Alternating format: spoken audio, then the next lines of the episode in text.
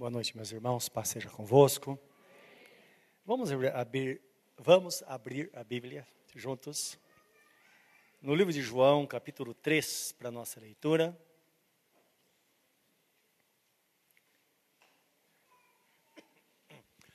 Vamos ler o versículo 16 e 17. Antes, porém, vamos orar, pedir que Deus nos abençoe, que a tua graça, ou melhor, que a sua graça esteja sobre nós de forma muito grande nesta noite. Talvez você esteja muito bem, ou talvez você esteja aqui hoje orando, numa campanha de oração, colocando suas necessidades diante do, necessidades diante do Senhor. Talvez um problema muito grave, muito sério. E o nosso Deus mesmo, ele pergunta: há por acaso alguma coisa muito difícil para mim?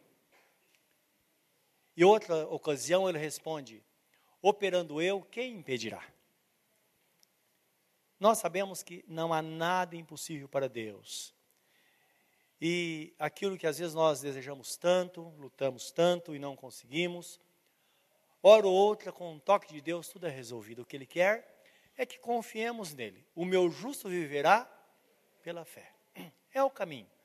E as coisas vão acontecendo, porque o nosso Deus, Ele é bom, uma coisa que eu tenho em mente, não sei se você já parou para pensar nisso. O maior interessado em Deus, que as coisas estejam bem, é Ele, não é verdade? Os pais sabem disso.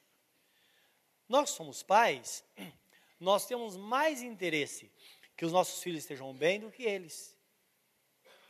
Não é? Dependendo se é criança, adolescente, às vezes jovem, às vezes não é tão responsável, e a gente luta e encaminha e fala e aconselha e faz de tudo.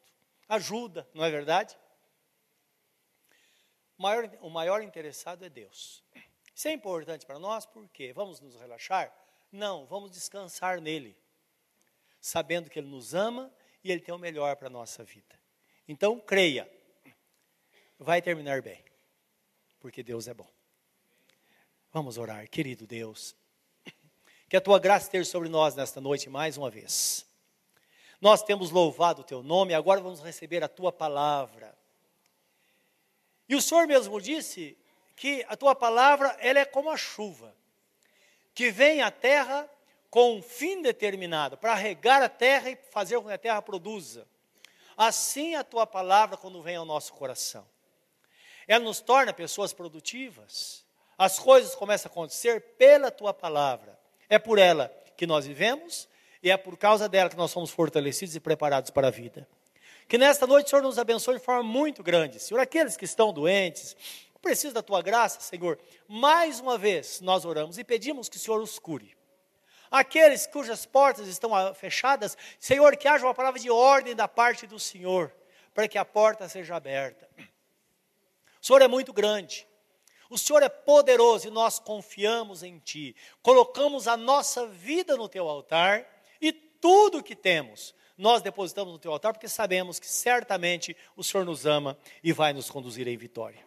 Esse é o nosso pedido, em nome de Jesus, enquanto nós, ó Deus, explanamos a tua palavra. Amém, Senhor. Amém. Diz assim a palavra de Deus. Porque Deus amou o mundo de tal maneira que deu o seu Filho unigênito para que todo aquele que nele crê não pereça, mas tenha a vida eterna. Porque Deus enviou o seu Filho ao mundo, não para que condenasse o mundo, mas para que o mundo fosse salvo por ele. Esse é o propósito de Deus ao enviar seu Filho ao mundo. Foi para salvar o mundo. Agora é interessante que nós vemos nesta palavra é que o nosso Deus, ele amou o mundo. Não o sistema do mundo, as pessoas. Todos os que já nasceram, os que vão nascer, todos os que vivem e, os, e, e também os que vão viver, são e foram e serão amados pelo Senhor. E ele enviando o seu filho para salvar a humanidade, ele deu com Jesus toda a provisão para todas as necessidades do ser humano. Por isso que está escrito: quem tem o filho tem a vida. Quem não tem o filho não verá a vida. Precisamos tomar realmente guardar isso no nosso coração. Porque existem pessoas que simplesmente desprezam a Jesus como o filho unigênito do Pai, como o Salvador, como o próprio Deus que se fez carne para habitar entre nós e dar sua vida por nós. Vamos guardar isso no nosso coração. Está escrito na Bíblia Sagrada que devemos provar os espíritos. Todo espírito que não afirma ou nega que Jesus Cristo veio ao mundo em carne para desfazer as obras do diabo é o espírito do anticristo. Guarda isso. Em se tratando disso, me lembro agora, pegamos um panfleto de uma, um, um, como diria, uma reunião vai ter aqui na cidade, ou já teve, não é? E então, um folheto muito bonito, e o tema é esse: Por que, que Deus permite que as pessoas sofram? Por quê? E coloca Jesus lá e fala sobre Jesus. Mas nós sabemos que é uma seita que ensina isso, uma seita que diz que Jesus Cristo, ele não é Deus, é o segundo Adão que reviveu, e ele é um Deus porque daqui sois deuses, porque está escrito a todo aquele que foi dirigido à palavra, Deus diz sois deuses, e Jesus mesmo disse, a palavra não pode falhar. Estou dizendo que todo aquele que recebe a palavra tem uma essência de Deus. Então Jesus é assim. Não. Jesus, como está escrito, ele é o Verbo que se fez carne e habitou entre nós. Tudo foi feito por ele, sem ele dado o que foi feito se fez. Ele criou o mundo. Então, devemos tomar cuidado, porque o inimigo, ele vem para matar, roubar e destruir. Segundo João, só tem um capítulo, versículo 7 a 9, diz assim: que o Espírito de Cristo já está no mundo, não é? Agora, todo aquele que nega Jesus como Filho de Deus, tem o espírito do anticristo. E o texto diz assim: vocês não devem receber essas pessoas em casa, nem tampouco saudá-las, isto é, não pode considerar como irmãos em Cristo, porque não são irmãos em Cristo. São pessoas que recebem ensinamento do anticristo. Mas por que Deus permite isso? Outra pergunta.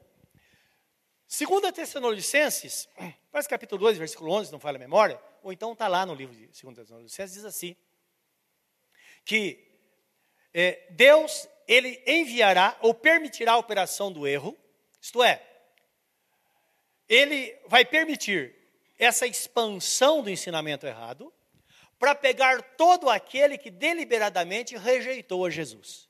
Isto é, ninguém vai ser indisculpável no grande dia. Quem rejeita Jesus, quem rejeita a verdade, vai acabar acreditando na mentira. Então está escrito lá que é a operação do anticristo.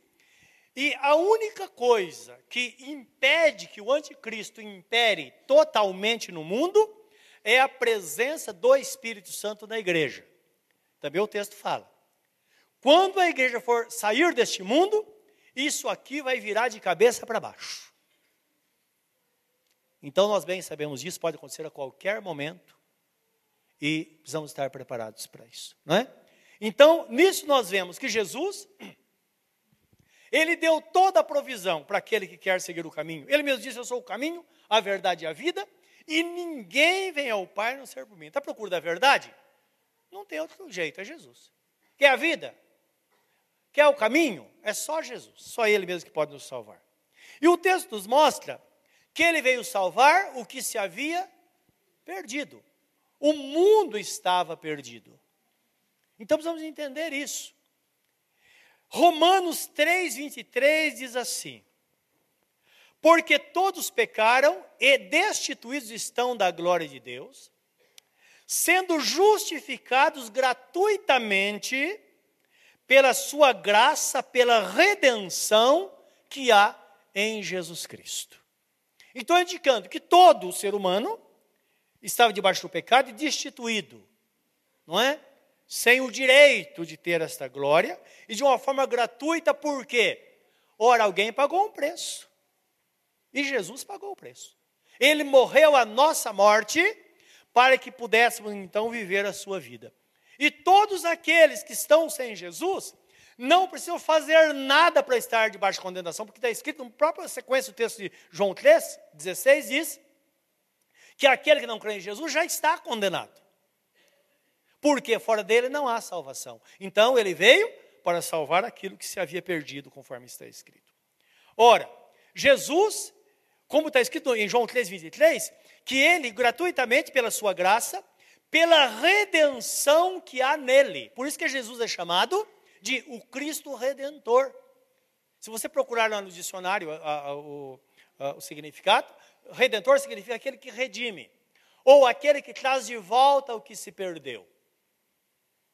E esta redenção, ela tem dois aspectos. Por quê? O homem, ele é redimido para Deus e é redimido para si mesmo. É interessante isso, não é? Então, a Bíblia fala que nós somos resgatados para Deus porque um dia ele nos perdeu, porque resgate significa pagar pela segunda vez. Então, digamos que alguém, você tem um objeto roubado e você amava aquele objeto. Você não tem como reaver aquilo que perdeu. Um dia você está numa feira aí de e vende essas bugigangas, você encontra lá aquela peça que foi roubada. O que você vai fazer? nada prova que era sua aquilo ou seu. Você fala que você me uma coisa, eu vou comprar. Quanto você quer isso aqui? Quero tanto, você compra. Isso é resgate.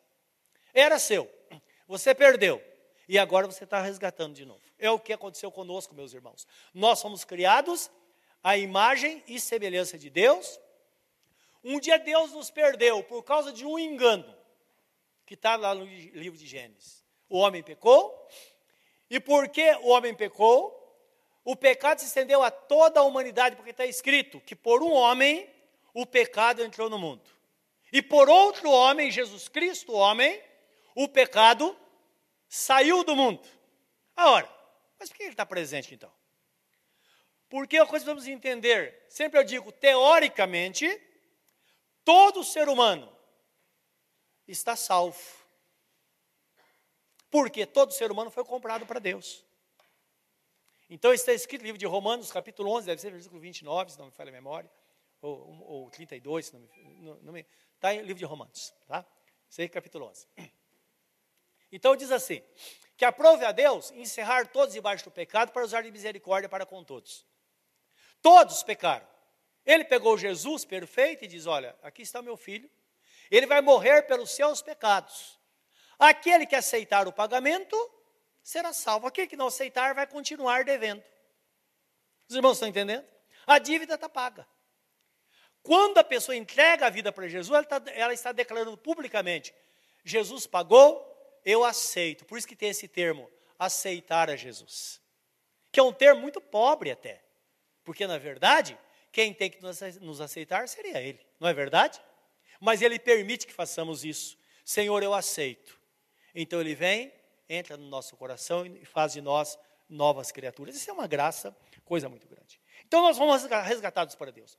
Mas o segundo resgate é que, no decorrer da vida, meus irmãos, nós somos roubados muitas vezes. Quantas vezes já foi roubado? Pessoas são roubadas. Roubadas da saúde, roubadas às vezes da paz, roubadas de tantas coisas. O ladrão veio para matar, roubar e destruir. Então, quando a pessoa se converte, começa então o resgate, aí tudo muda. Não é? Tanto é que uma pessoa que se converte, a sua vida melhora. Melhora ou não melhora? Não precisa nem ganhar mais, mas melhora. Melhora porque agora ela tem a bênção de Deus, e o devorador não tira aquilo que Deus dá a ela. E além disso, se a pessoa tiver simplesmente a decisão no coração, as coisas vão melhorar. Vão melhorar. Pensa bem. Uma pergunta, para você responder, claro, por você mesmo. Quanto você ganha hoje? Diz, eu ganho X. Você pode melhorar isso ou não pode? O que você vai fazer? Ah, eu vou estudar. Não é verdade? Eu vou fazer um curso de pedreiro, que hoje é a profissão que está em cima. Não é? Vai melhorar ou não vai? Que você fez uma coisa, você é um motorista. Depende do que você trabalha, você vai ganhar mais do que você ganha. É verdade ou não é? Não, mas eu sou. Eu já fiz um curso superior, sou gerente de uma empresa. Tem alguém superior a você, não tem? Você pode estar no lugar daquela pessoa. Pode ou não pode? De repente, um passinho a mais. Tudo depende de nós. Nós fomos resgatados, assim como na vida espiritual. Como nós crescemos na vida espiritual?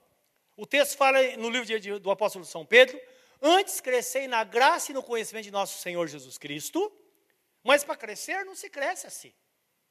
Então o texto fala: Desejai afetuosamente, como meninos recém-nascidos, o leite racional não falsificado, para que por meio dele você seja dado o crescimento. Dá leite desnatado para o seu recém-nascido para ver se ele vai para frente. Vai? Leite desnatado é para velho. Não é? A gente tem que tomar, porque senão encher de colesterol a veia. Não é? Então, a criança tem que dar um leite com muito cálcio, um leite completo. Aí ela vai desenvolver. Na vida espiritual é assim também, meus irmãos. Em tudo nós podemos melhorar se nós quisermos. Esta é a redenção que Deus coloca em nossas mãos. Nós podemos nos conformar com a vida ou podemos seguir em frente, depende de cada um. E é interessante isso. Às vezes uma decisão, um passinho à frente, não é? Muita coisa pode mudar. Lembra, está nas nossas mãos, tanto a vida espiritual quanto a vida material. E creiam, tem muita gente valente que faz isso e realmente elas plantam e colhem. Isso está escrito no Salmo 113, 7 a 9. Porque às vezes você fala, Deus não está comigo, Ele não está olhando para mim. Tá, Ele sabe tudo o que acontece. Livro de Isaías 48, 17, 18, ele diz assim: Eu sou o Senhor teu Deus, o teu redentor, o Santo de Israel, que te ensina o que é útil e te mostra o caminho que deves andar. Está lá, 48, 17. O 18 ele fala assim: ah, isso no futuro. Ah, se tivesse me dado ouvidos, a tua paz seria como, a, como um rio. Sim, porque o futuro é logo ali, as coisas passam no minuto. Você que é jovem, todo formoso aí, daqui um pouquinho você vai estar com barbinha branca igual o seu pastor. Não tem jeito, não é? Agora, é importante cumprir cada fase da vida, buscando, recebendo o Senhor e buscando esse resgate. Então, ainda vamos falar, puxa, vida valeu a pena viver, viver com o Senhor, porque eu não, não precisamos ter, ter nostalgia, pensar no passado. Não, presente sempre é melhor.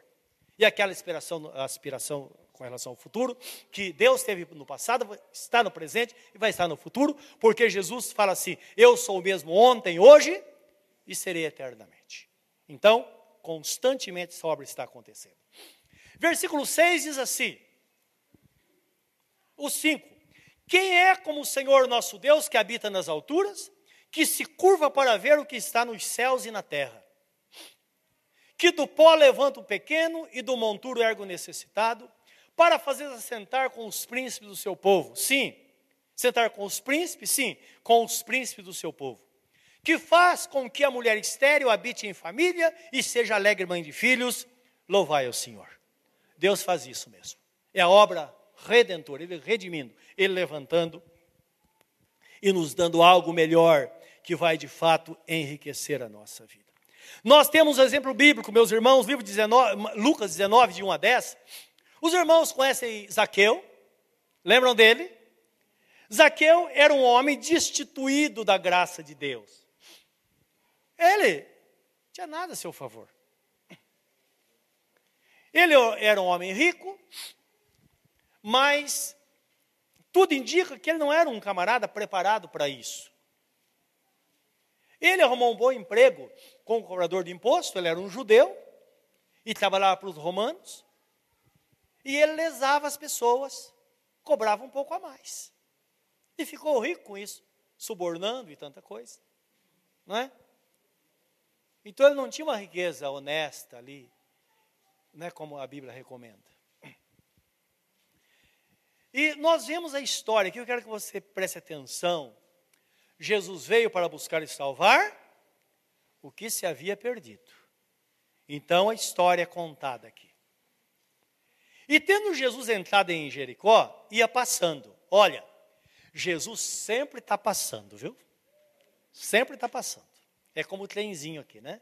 Não está na plataforma, fica. E eis que havia ali um homem chamado Zaqueu, e era este um chefe dos publicanos, e era rico, chefe dos cobradores de imposto. E procurava ver quem era Jesus, e não podia por causa da multidão, pois era de pequena estatura.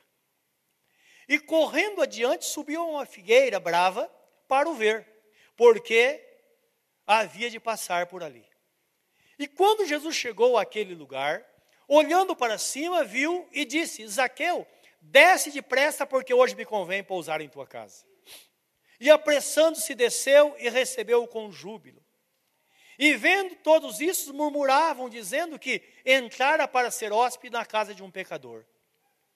E levantando-se Zaqueu, disse ao Senhor, a Jesus: Senhor, eis que eu dou aos pobres metade dos meus bens, e se em alguma coisa tenho defraudado alguém, o restituo quadruplicado, quatro vezes mais. Disse-lhe Jesus: Hoje veio salvação a esta casa Pois também este é filho de Abraão, porque o filho do homem veio buscar e salvar o que se havia perdido. Não é interessante isso? Então alguém que dizia, ah, esse cara não tem jeito. Tem jeito. Por quê? Deus amou o mundo de tal maneira. E aqui nós vemos o amor de Jesus, meus irmãos, se manifestando pelo acolhimento. Aquele homem ele podia ter muitas, muitos amigos, quem tem dinheiro geralmente tem muitos amigos. Tinha muitos inimigos, porque todo mundo sabia que ele era o chefe dos cobradores de imposto. Provavelmente não dormia à noite, não é? Porque ele sabia que o pecado estava com ele. E ele arma uma situação para ver Jesus. Só que ele não imaginava que Jesus ia dizer, Zaqueu, desce depressa, hoje me convém pousar na tua casa. É isso que Jesus faz para salvar uma pessoa.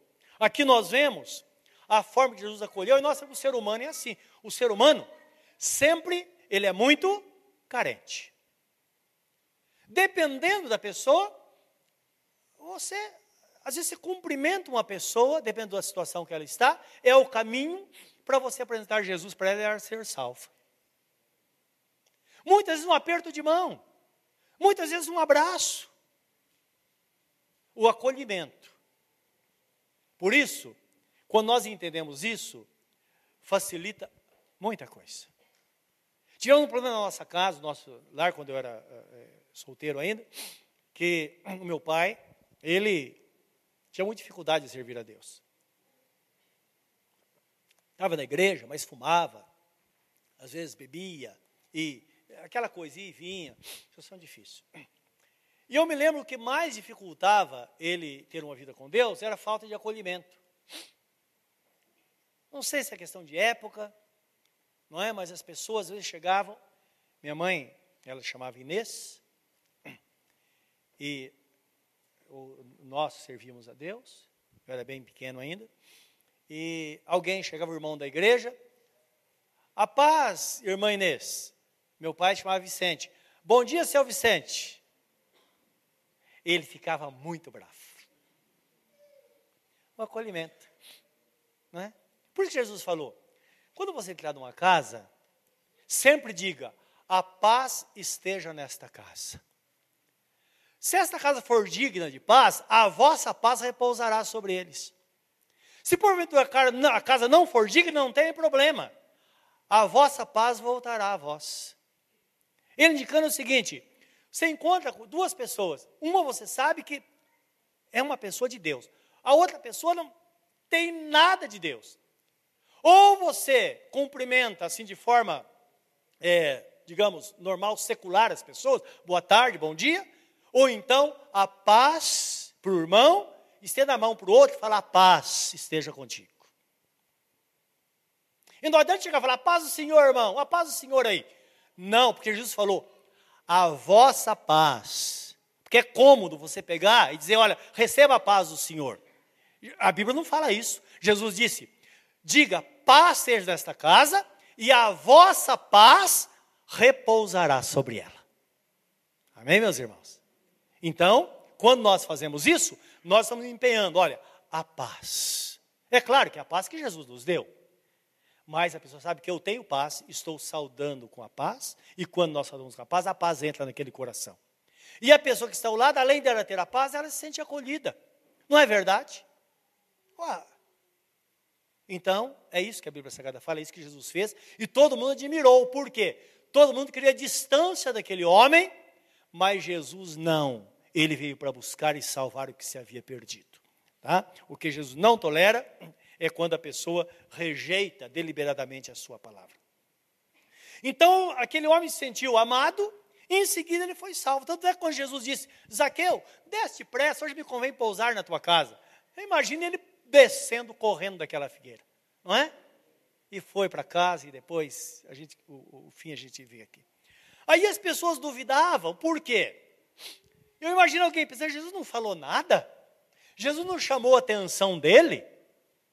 Não é isso que nós pensamos? Dá aí um corretivo nele, fala alguma coisa. Jesus não falou nada e deixou as pessoas murmurando. De repente ele se levanta, ele era pequenininho, talvez tenha subido na cadeira para que todos o vissem, e disse: Senhor, dirigiu-se a Jesus: Eu prometo dar metade dos meus bens aos pobres. E se eu defraudei alguém, eu vou dar quatro vezes mais. Todo mundo ficou pasmado porque eles perceberam que, de fato, somente alguém transformado pelo poder de Deus é que pode tomar uma decisão dessa. É ou não é? O que nós vemos, às vezes, é uma pessoa que ela roubou a vida inteira, depois se converte, aí vai gozar dos bens que roubou. Não é verdade? Não, a verdadeira conversão é essa, é um quebrantamento. Jesus falou: Olha, hoje entrou salvação nesta casa. Hoje se cumpriu, sem que ninguém falasse nada. O Espírito Santo veio e convenceu. Agora mesmo, nós estamos aqui. Creio que você está pensando em alguma coisa, você diz, puxa vida, isso acho que eu preciso tomar uma decisão na minha vida. É o Espírito Santo falando com você, filho. É isso mesmo. Não precisa ninguém sacudir, não precisa ninguém estar chamando a sua atenção. Não o Espírito Santo mostra o caminho que devemos andar, e o ideal é que a gente tome uma decisão, porque nós estamos plantando coisas boas que vamos colher mais tarde. Você sabia que o amor de Deus, ele foi dado a nós e continuamente ele é derramado sobre a humanidade para a salvação, e não somente para a salvação, mas para a solução dos nossos problemas. Por que, que Jesus nos cura? Para mostrar o seu poder? Negativo. Tanto não é verdade que Jesus, quando curava, ele não permitia que as pessoas testemunhassem. Já leram isso na Bíblia? Ó, oh, não conta nada para ninguém. Para que ninguém entre no embalo. Mas diz que ele olhava as pessoas e via como ovelhas que não tinham pastor.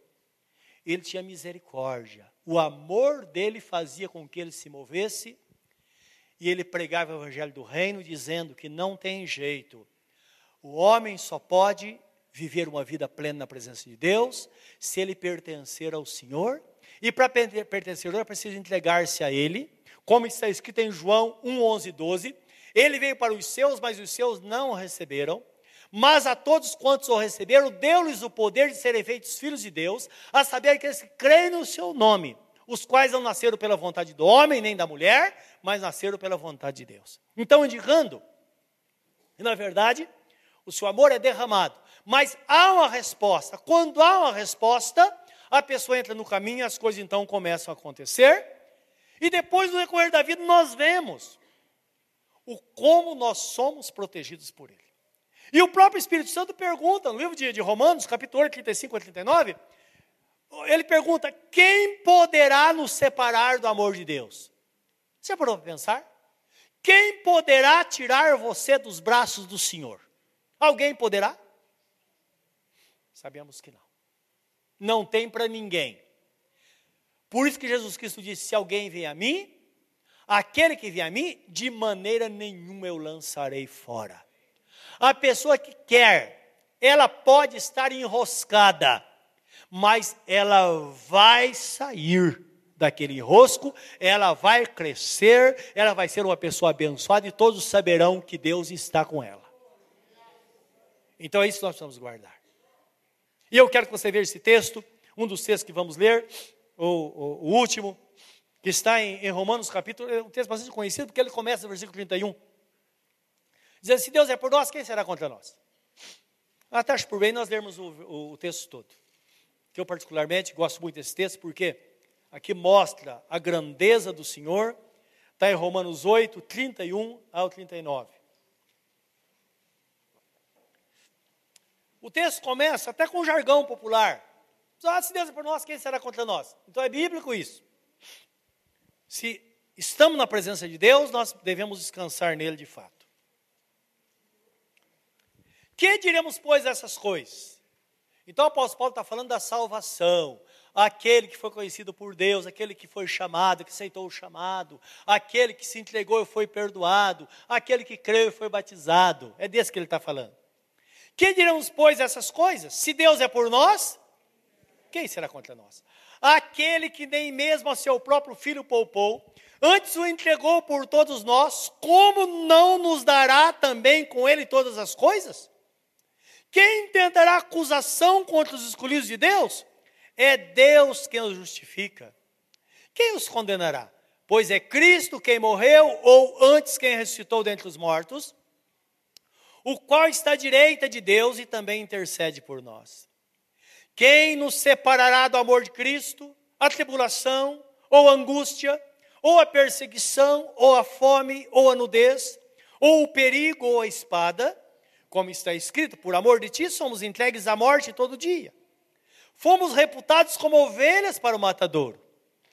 Mas em todas essas coisas somos mais do que vencedores por meio daquele que nos amou. Porque estou certo de que nem a morte, nem a vida, nem os anjos, nem os principados, nem as potestades, nem o presente, nem o porvir, nem a altura, nem a profundidade, nem alguma outra criatura nos poderá separar do amor de Deus que está em Cristo Jesus, nosso Senhor. Esta é a sua posição, meu irmão, minha irmã, você que está em Cristo. Está num lugar seguro e não tem para ninguém. Ele promete, na sua palavra. Ele diz: passarão céus e terra, mas as minhas palavras não, não passarão. Prova de que ele veio não para condenar, mas veio para salvar. E hoje ainda ecoa nos nossos ouvidos aquilo que ele fala em, em, em, Mateus capítulo 11, 25 em diante, ele, ele começa dizendo, numa oração ao Pai, ele diz: Pai, graças te dou, porque ocultaste essas coisas aos sábios e entendidos e as revelaste aos pequeninos. Está falando que a pessoa que tem coração para ouvir, tem ouvidos para ouvir, coração para entender. Então ele diz, pai, o Senhor, eu te dou graça porque o Senhor escondeu das pessoas soberbas e revelou aos pequeninos, aqueles cujo temor está no coração. E ele louva o Pai por isso. No versículo 28, ele diz: Vinde a mim, Todos vós que estáis cansados e oprimidos ou sobrecarregados, tomai sobre vós o meu jugo e aprendei de mim, porque sou manso e humilde de coração, e encontrareis descanso para as vossas almas, porque o meu fardo é leve e o meu jugo é suave. Nele nós encontraremos paz perfeita no nosso coração. Servir a Jesus, meus irmãos, é muito melhor. Ele nos chama. E Ele chama diariamente. Quer se livrar do peso? Somente em Jesus.